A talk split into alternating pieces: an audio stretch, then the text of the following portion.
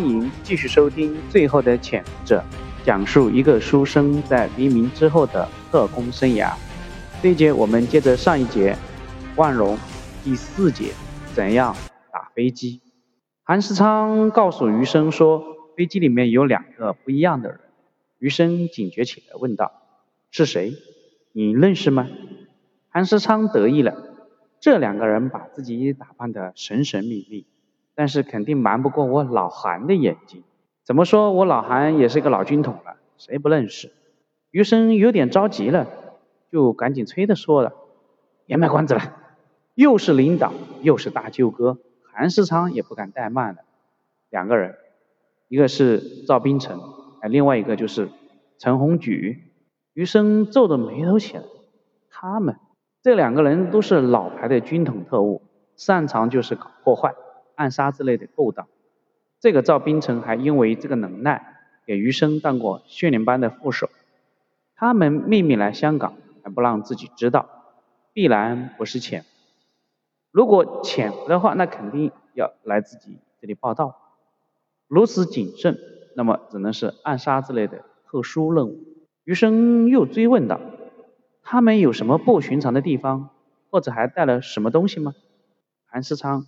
忽然神秘起来，带了好东西来。看到余生又要不耐烦，韩世昌不敢再卖关子，带了不少钱。我过去打招呼的时候，偷偷摸了他们的行李，里面是钞票。这就奇怪了，带了现金来。余生接着问道：“那我怎么在机场出口没有见到他们呢？”韩世昌有点奇怪，余生怎么对他们俩如此关心。哦，他们没有出机场，一下飞机就看不到人了，有可能从其他通道走了。打发了韩世昌，余生陷入了苦苦的思索。两个擅长破坏和暗杀的军统特务，携带大量现金混入民间剧团入港，甚至自己都不知道，企图是哪？目标是谁？这是古正文安排的人。想到古正文一直以胆大著称，他打过傅作义的主意，甚至还想让段云鹏在国庆节炮击天安门。如此天马行空的古正文，这一次又有什么计划？第二天，余生把陈林叫来，他安排陈林密切关注最近什么特殊人物会来，或者是这个组织会来香港。陈林没有做声，直接拿出一份早就提前准备好的报告来。中华人民共和国参加亚非会议代表团将于四月十一日来港，在启德机场直接转乘印度包机，前往印尼万荣参加亚非会议。余生大惊失色，古正文的胃口也太大了。之前段云鹏那个计划虽然胃口更大。但那还只是个策划，而这一次已经到了执行的阶段了。余生自责自己太大意。看到余生没有再言语，陈林补充道：“由于目前大陆没有能直飞印尼的民航飞机，所以他们只能包这架印度客机，是一架印度国际航空公司洛克希德新座式七四九 A 型飞机，飞机性能在国际上是属于比较先进的。”余生心里冷笑了一声，哼，再先进的飞机也顶不住蓄意的破坏的。看到对面站着的是陈林，余生索性就把话说得开一些。他问陈林：“如果你想在机场杀一个人，又有什么办法？随便聊。”陈林心领神会：机场人多，空间空旷，用刀用毒都没有把握，在机场投炸弹是个办法。但是空间太大，很难保证效果。狙击的话是一个选择，但考虑到距离和机场的风，命中率会比较差。一击不中就没有了机会。目前上，国际先进的狙击步枪射程也达不到一千米，而启德机场停机坪最近的大楼都有一千五百米以上。余生庆幸自己有一个擅长军事常识的助手，他鼓励陈林。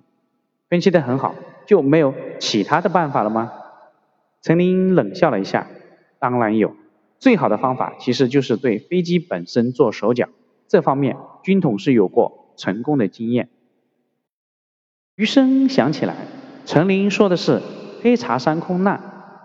整整九年前的四月八日，一架从重庆起飞途经西安前往延安的美国 C-47 运输机，在山西省吕梁山脉的新县黑茶山撞山坠毁，机上十三名乘客和四名美国飞虎队机组人员全部遇难。遇难名单里面还有几个重要的人员：新四军原军长北伐名将叶挺。共产党重要领导人王若飞、秦邦先和邓发。此空难一开始被认为是天气恶劣导致的飞行意外，直到国民党政权崩溃后，解密的文件才发现，此次空难的主要原因就是军统特务的破坏。特务杜季堂、王平虎安排厂的机修师杨耀武将一块磁铁安放在飞机仪表盘的背面。导致飞机高度失灵，本来飞行高度为六千米的 C-47 运输机却撞在了两千米高的黑茶山上。另外，戴笠飞机失事的原因一直有一种说法，就是大特务马汉山担心这个戴笠查办他贪污腐败的事件，特意安排特务刘秀珠将定时炸弹安在了戴笠的飞机上。陈林分析说道。虽然现在的飞机技术比十年前有很大的进步，但是，一旦在飞机上搞破坏，成功率极高。余生很感兴趣，举个例子说，陈林干脆就坐了下来。比如说，飞机起飞的时候用重武器袭击飞机，这个时候飞机没有任何的抵抗能力和修正飞行的机会。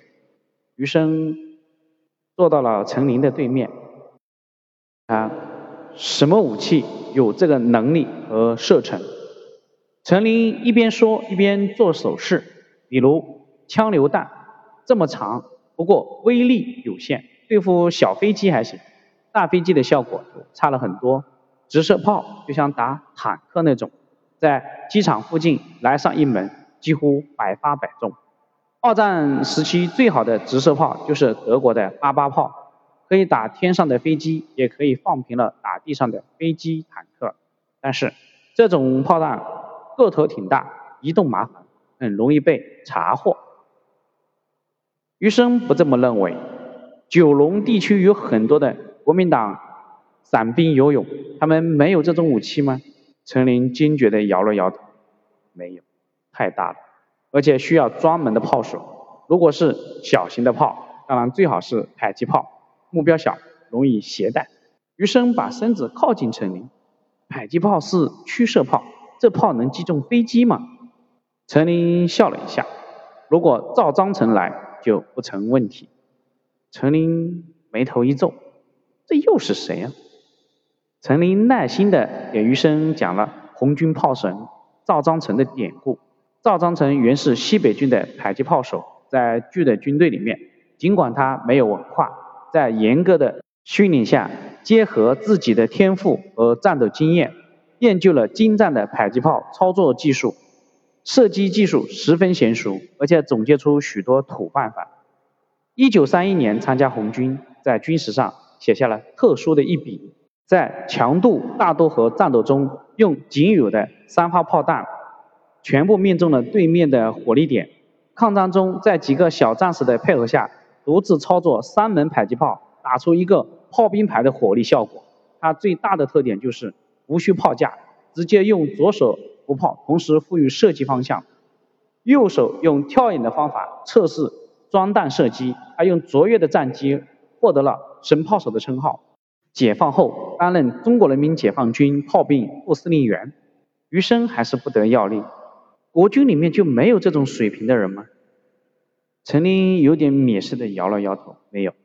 而且就算有水平接近的，在启德机场那个地方，只要用军警控制的周边一千米的范围，超出一般迫击炮射程，就没有用武之地了。余生有点着急了，说了半天，还是没有，没有什么办法吗？对付飞机就没有什么有效的办法吗？陈林严肃地看着余生说道：“当然有。”好，这一节就讲到这里，谢谢你的收听。陈林有什么好办法打飞机呢？请接着收听。